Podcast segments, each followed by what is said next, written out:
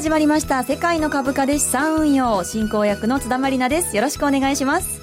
番組パーソナリティはこの方。国際テクニカルアナリストの福永博之さんです。こんにちは。よろしくお願いします。よろしくお願いします。そして今週の番組マーケットナビゲーターはこの方。マネースクエアジャパン山岸長之さんです。はいよろしくお願いします。よろしくお願いしますそしてマネースクエアジャパンの芦田智美さんです。こんにちは。よろしくお願いします。よろしくお願いします。今日もこの皆さんでお送りしてまいります、はい、この番組は足元のマーケット展望投資戦略を解説し日経平均など世界を代表する株価指数のレバレッジ取引のコツとツボも伝授する投資情報番組です。私もゆくゆくは日経225証拠金取引をマスターすべく番組でいろいろチャレンジしていきたいと思います、はいさあこの番組毎月2週目と4週目はユーストリームも配信しています。配信してます。はいユーストリーム配信日はリスナープレゼントも行います。番組特製クオカード500円分を5名様にプレゼント。詳しい応募方法や応募に必要なキーワードは番組のエンディングで発表しますのでお聞き逃しなく。ユーストリームの見方については番組のホームページをチェックしてくださいラジオ日経のホームページ番組一覧から世界の株価で資産運用のページに行けます。さらに日経225証拠金取引に関する素朴な疑問のほかマーケットに関する質問番組公式ツイッターにどしどし書き込んでください、はい、はい、それでは早速番組を進めていきましょう。どうぞ最後までお付き合いください。世界の株価で資産運用この番組は M2J 日経225証拠金取引のマネースクエアジャパンの提供でお送りします。世界の株価で資産運用。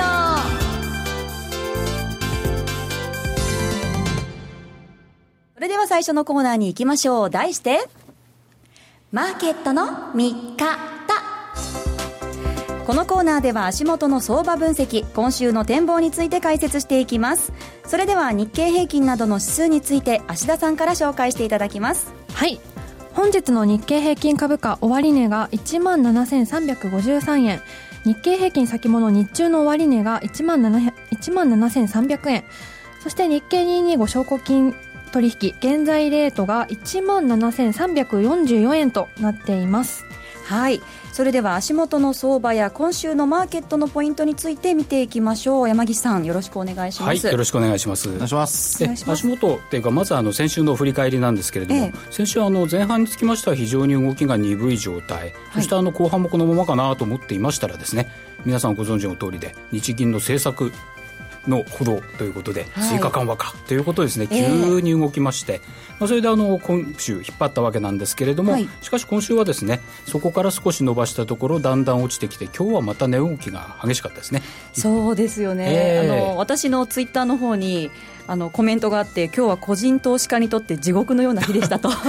いや本当にそんなです、はいええ、非常にびっくりされたんじゃないかな。ということで一時は200円安以上、ええ。大きく下げたかと思ったら引けは70円ぐらいですか。そうですよね、だいぶ戻したということで、はい。まあ、ですからこの要因まあいろいろ調べたんですがあのあんまり実はこれといった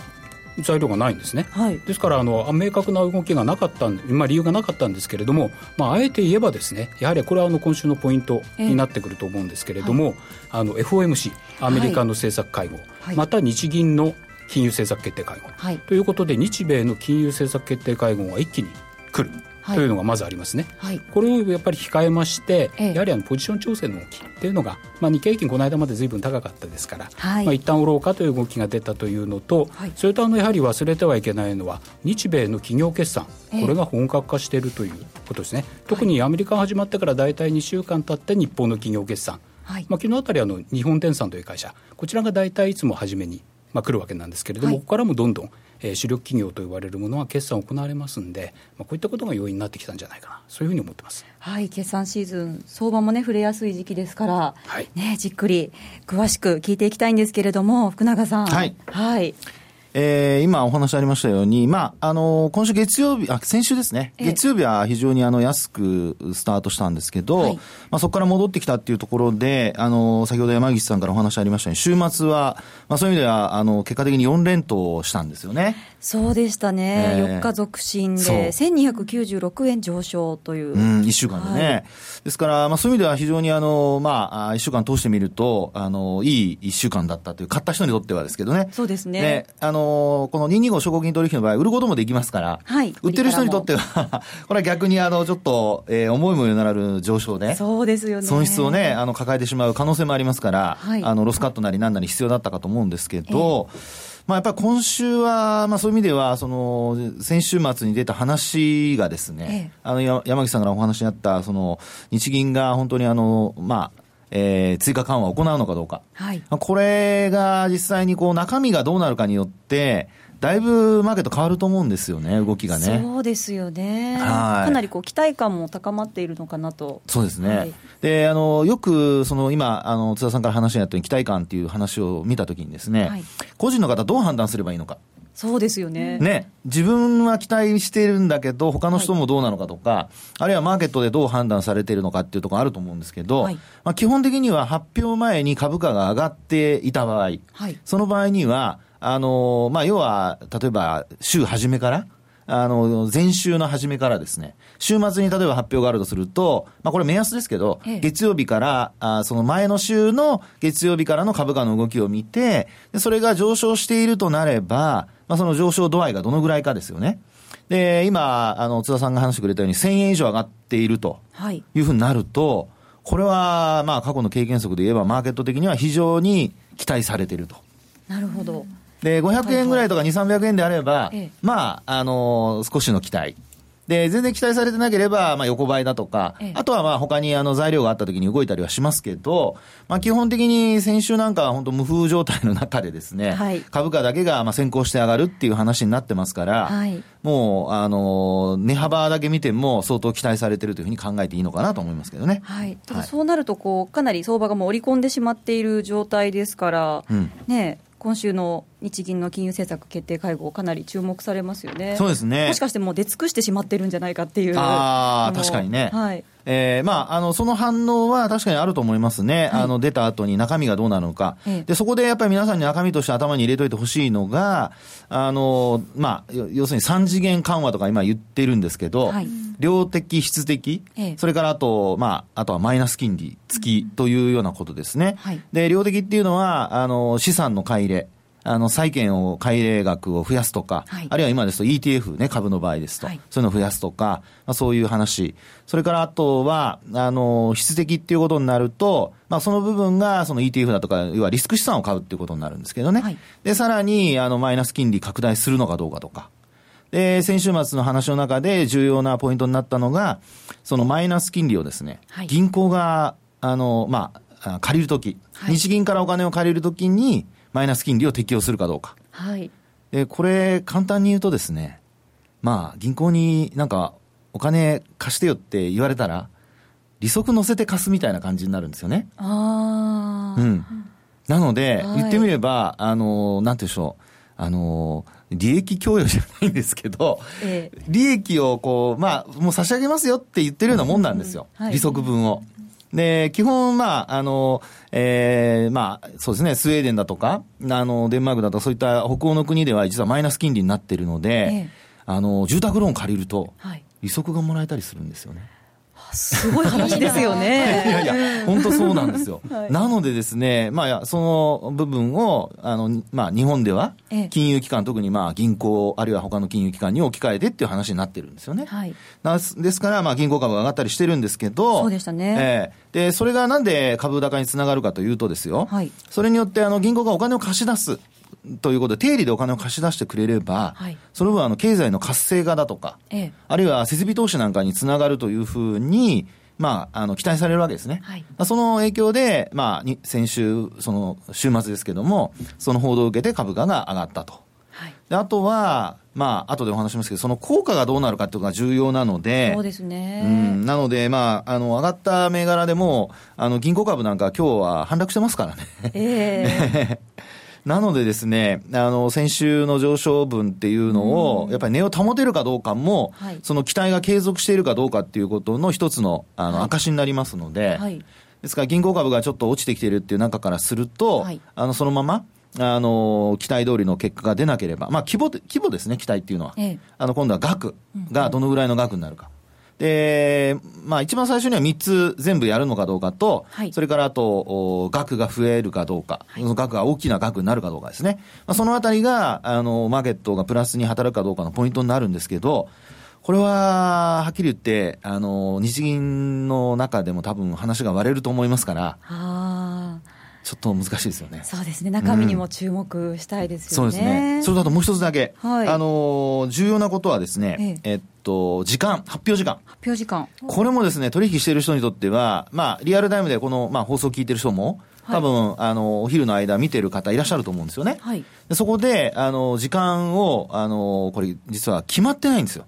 ああ。アメリカの FOMC だと、3時に発表とか決まってるんですね。そうですよね。ええ為替のね、取引したことあると思うので、えー、津田さんわかると思うんですが。大体その時間になると、こう、張り付いて私は見てたんですけど。気になっちゃいますよね。気になりますね。ねそうですよね。ところがですね、実際にあの、日銀の場合は時間が決まってないので、はい。大体早い時には、あの、えー、11時半ぐらいまでか、あるいはお昼休みの間に出ます。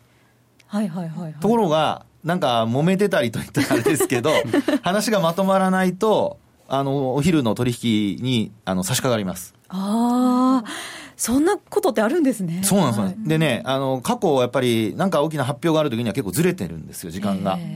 で、特に今回のこの225の証拠金取引は、はい、お昼休みも取引できるので、はい、そういう意味では、あの、5番が始まる前、現物株の5番始まる前にニュース見て、で、もう早速、売買しようと思えばできますから、はい、逆に言うとそれをあの見てですね、値動きを見るっていうことは重要かと思いますね。はい、タイミングにも気をつけたいと思いますね。うん、はいさあ、そして、まもなくね、ゴールデンウィークにも差し掛かりますけれども、はい、そのあたりのお話も聞きたいんですが。そうですね、簡単に。はい、ゴールデンウィークというと、こう、円高に振れやすいイメージで、参加している人も少ないじゃないですか。どんなふうにね、ね見ればいいのか。あのまあ、ゴールデンウィークはですね、過去はやっぱりせ、あの、ね、 Sell in May という言葉もあるように、やっぱり、えー、あの、売られてたりすることが多いんですよ。はい。で、特にあの、2013年の、あの、バーナンキショックって言われた時があるんですけど、その時の下落が結構大きくて、はいで、1000円以上1日ね、下がりしたこともあったんですよね。はい。なのでですね、今回は、ええ、あの、FOMC だとかそういった重要なイベントがですね、あと日銀もありますけども、はい、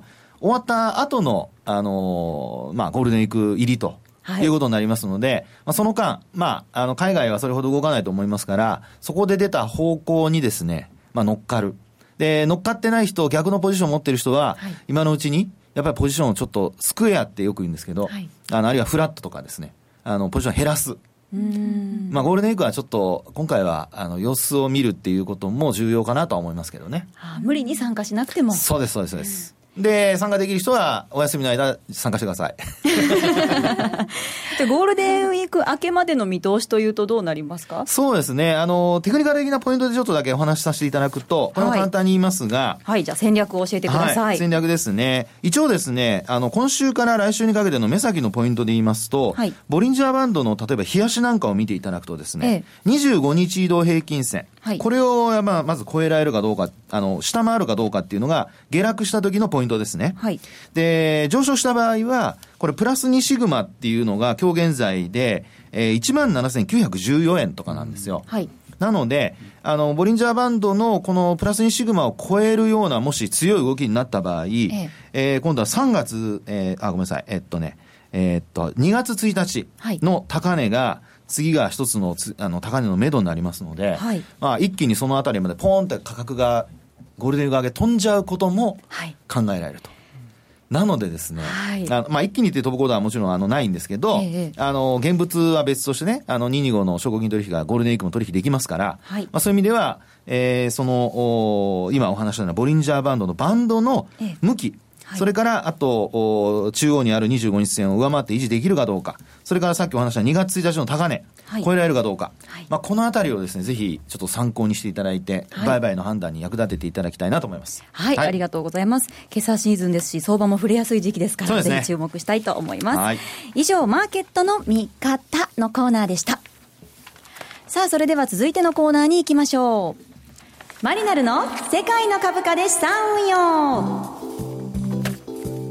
このコーナーでは日経225証拠金取引マスターを目指し基礎から実践までテクニックを伝授してもらいます。私も今後実際に株価指数取証拠金取引に挑戦していきたいと思います。まず3ヶ月は日経225証拠金取引のいろはからテクニックを学んでいきます。よろしくお願いします。お願いしますでは先週に続き今回も日経225証拠金取引の売買の基礎知識を学んでいきます。先週は証拠金について学びましたが今日はレバレッジについてもさらに詳しく伺いたいと思います。では山岸さん今日のポイントお願いします、はい、ということで今お話ありました通り、はい、まあ、先週はレバレッジまたあの証拠金について、まあ、簡単にお話したということなんですけれども、はい、さらにもう一回ですね、えー、詳しくご説明したいということでまず証拠金の仕組みから、はい。えー、入ってみたいと思います。はい、えー、番組ホームページのの方に資料が上がってますので皆さんもぜひチェックしてください。はい、はい、ということで証拠金なんですけれども、ええ、これは証拠金というのはですね、まあ、今まであの、まあ、実際の現物株など、まあ、売買された方だとな何のことだって感じになるんですけれどもつまり証拠金とはどういうことかと言いますと、まあ、簡単に言えばですね証拠金をですね超える額の取引ができる、はい、ですから証拠金一定の証拠金を預けるとですねそれ以上の金額の取引ができるということなんですね。少ないお金でも夢を見られる、はい、そうなんです。えですからまあ そうですね。そうですね、はい、成功すればね、はい、そうですね。え、ですからそれをまああの硬い言葉で言いますと、まあ、必要証拠金額以上の資金、まあ、要するにまあ必要証拠金というのはもうギリギリ最低ですんで、その最低以上のですね資金預かり金を入れていただくとまあそうあの取引総代金を用意しなくても、まあ、大きな取引ができる、はい、まあ、そういう仕組みになってます。えですから例えばなんですけれども、この日経225の CFD ですね、こちら例えば日経平均が1万7000円の場合、はい、その総取引代金というのは、その指数かける100倍ということに一応あのルールが決まってまして、なんで100倍なんですか？これはあのえ取引所でそういうふうに決まってまして、はい、はい。はいはい、え。取引単位みたいに考えて決まってるんですね。そうなんです。あの1枚かける100というですね、え株価指数かける100って感じそういうことなんですね。すねえそうなんです。なってまして、ですから例えば日経平均が1万7000円ということになると、かける100倍で代金は170万円、えということになるんです。ですからこれがもしも証拠金という仕組みがなくてでですね、そのままやるとなると170万円。はい用意しなきゃいけないわけなんですけれども。私みたいな初心者だとちょっと、はい、そうですよね。ね ちょっと170万円私も貧乏人なんでダメですけれども、はい、えですからちょっと難しいなって感じがするんですけれども、ね、ただこの証拠金は1枚あたり最低ですね、はい、今のところ、えー、当社のですねルールでいきますと取引所からあの指示されている、まあ、提示されている金額プラス1万円、これがあの現在、今週の場合ですね、8万2000円、はい、ですから1枚8万2000円、もしくは5万円、どちらか高い方というルールになってますので、はい、ですから8万2000円、まあ、あの入れていただくと、とりあえずこの170万円、売買できると、はい、まあ、そういうルールになってるんですね。はあ、そう聞くと、なんか私でも挑戦できそうだなと。ね、思いますね、そうですね。えですからそうしますと先あの先週お話申し上げたレバレッジというのは、はい、この証拠金に対してこの総代金が何倍であるかと、えいうことなわけですね。はい、ですから今は最低まあ8万2000円というふうにご説明しましたけれども、はい、例えば170万円の売買、まあ、要するに1枚の売買をですね、行う際に、証拠金が17万円あれば、つまり17万円対170万円、はい、ということですから、レバレッジは10倍ということになるわけですね。はあ、うん、そういうことだったんですね。そうですね。はい。証拠金が増えれば、はい、その分レバレッジが低くなるってことになるので、はい、まあ基本的にあのリスクコントロールってよく言うんですけど、はい、あのリスクコントロールをきちっとやりたい人は、証拠金を多めに入れると。そういうことですね。そうですね。その方がこう気持ちにも余裕を持てますからね。ねはい。はい。じゃああんまりこうレバレッジは高すぎない方がいいそうです。もうそれがもう一番の重要なポイントです。はい。はい、ね、レバレッジの目安っていうのは芦田さんどのぐらいになるんですか？そうですね大体信用取引が3倍ぐらいっていうふうになってますので、はい、まあ、当社では大体2倍から3倍ぐらいを目安にしてはどうでしょうかというふうにお話をしていますね。はいわかりました。大体の目安が2倍から3倍そうですね。やはり安全策取りたいということですね。はい、そうですね。大きく動いてもねあのすぐにあの保証金が必要にならないようにしないしないといけませんもんね、はい、はい、ありがとうございました。来週もたくさん学んで実践につなげていきたいと思います、はい、以上マリナルの世界の株価で資産運用のコーナーでした。M2J インフォメーション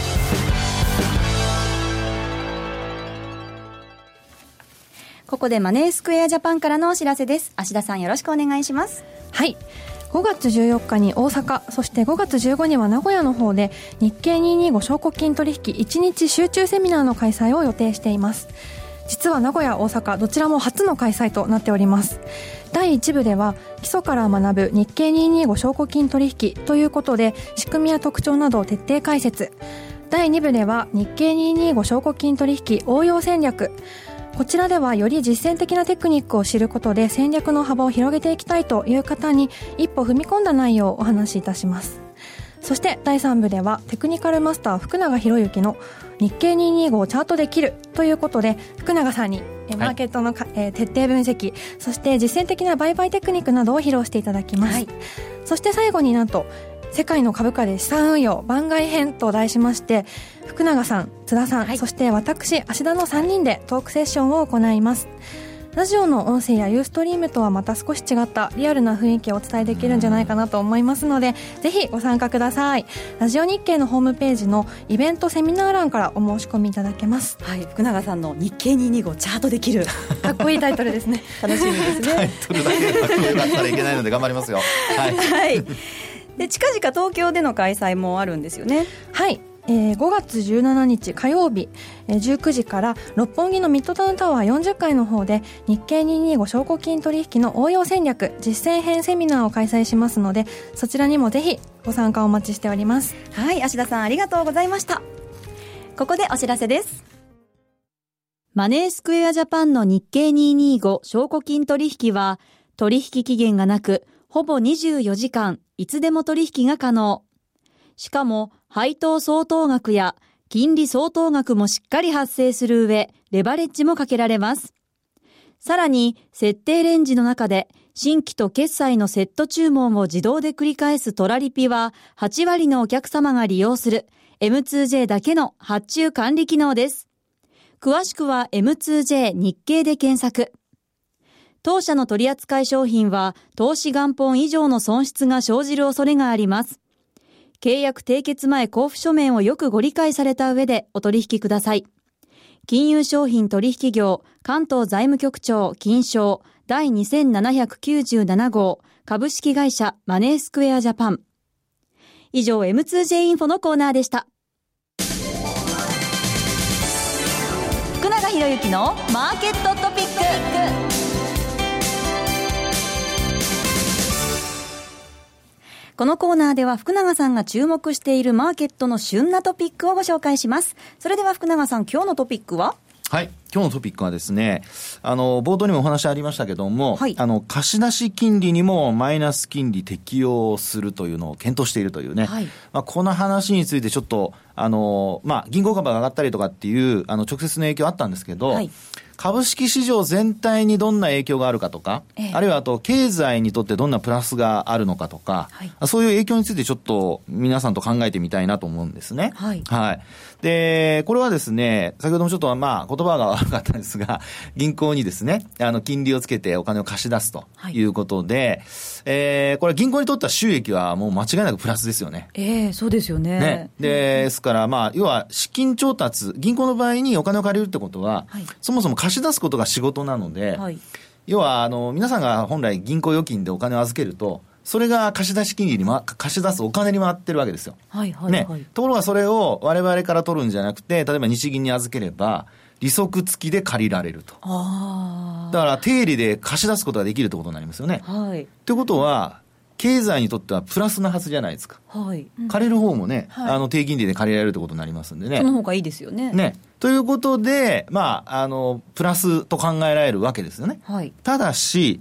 これあの、効果とあと期間っていうのを考えてもらうと、はい、まずその資金需要がどれだけあるか。うんうん、だ銀行が借りるだけ借りて貸し出す先がなければ、基本的に銀行だけが潤って、あとは お金が回らないっていうことも考えられますよね。そうですね。ねなので、はい、そこで言うと効果がどうなるかって一つは疑問点ありますよね。はい。あともう一つは、あのー、まあ、あ実際にですね、えー、そのお金を借りて、ええ、で、こう貸し出したとします。で、その場合、期間、どのぐらいで実際に経済が良くなってくるのかっていう、要は良くなるまでの時間的な、その長さ。これもやっぱり考えなきゃダメですよね。そうですよね。うん。なのでですね、ええ、まあ、今回の政策でもしこれをやった場合にですよ、はい、あの、これだけだとすると、多分判断が分かれるんですよね。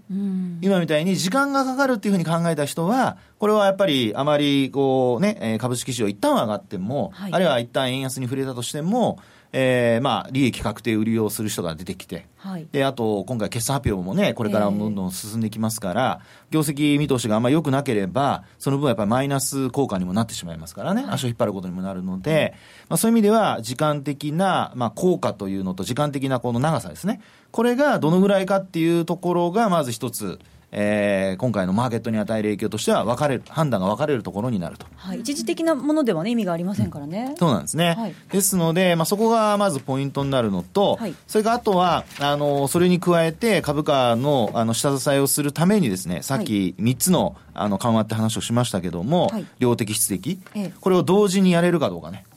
はいこれ同時にやったとすると、あの、仮にその質的の部分で、あの、ETF だとか買うとなるとですよ、はい、それだけでもマーケットの、あの、買い入れ額が増えれば、あの、ETF っていうのはこれ、現物の株も買うっていう、そういう投資信託なので、はい、なので、現物株の買いにもつながりますからね。ですから、まあ、そのあたりが実際に出てくるかどうかっていうところも、合わせて見ていただくと、ゴールデンウィークのですね、はい、えー、突入してからの、ええ、あの、まあ、M2J225 証拠金取引の動きの参考にもなるんじゃないかというところですね。はあ、その先々のことも踏まえて、うん、はい。ね、今週の、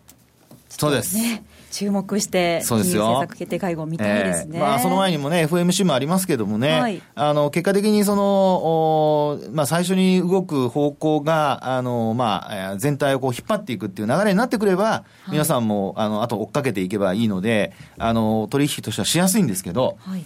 最初に動いた後に行って、まあよく行ってこいって言うんですけど、上に上がってそのまま落ちてくるとか。それイベントの時本当によくありますもんね。ね FX なんか特にね。本当にそうなんですよ。それに惑わされたりとかしちゃうんですよね。そうなんですよね。なので、まあそういう意味では、その部分を、あの、木曜日は、特に注意をすることですね。はい、えー、それを、まあ、あの、頭に入れて、で、しっかりと、まあ、利益を上げて、はい、さっきの津田さんのように、夢を見てほしいなと思います。現実の夢になってほしいですけどね。もう本当に夢が現実になることをね、切に願っております。そうです、そうです。はい。はい、ありがとうございました。はい。さあ、お送りしてきました。世界の株価で資産運用、お別れの時間がそろそろ近づいてまいりました。ねさあオープニングでユーストリームの日は特別なプレゼントがありますよとお伝えしましたが、はい、今回も番組特製クオカード500円分を5名の方にプレゼントさせていただきます、はい、では福永さんキーワードの発表お願いします。キーワード、はい、今回ちょっと言いにくいですよ、はい、イエレン。キーワードはイエレンです、はい、あのプレゼントの応募のキーワードがイエレンの番組って多分、当番組だけだと思うんですけど。黒田じゃないですよ、はい、イエレンですから、ね、黒田さんじゃなくてイエレンさんですからね。お願いします。FRB 議長でもないですよ。裏木でもないです、ややこしいですかイエレンさんです、はい、番組ホームページにプレゼントに関する記事がアップされていますのでえ番組と感想とキーワードイエレンと必ず書いてご応募ください。締め切りは5月9日月曜日ですそして来週は番組はお休みとなります、はい、再来週5月10日火曜日の午後4時30分にまたお会いしましょう。それではまた来週です。世界の株価で資産運用。この番組は M2J 日経225証拠金取引のマネースクエアジャパンの提供でお送りしました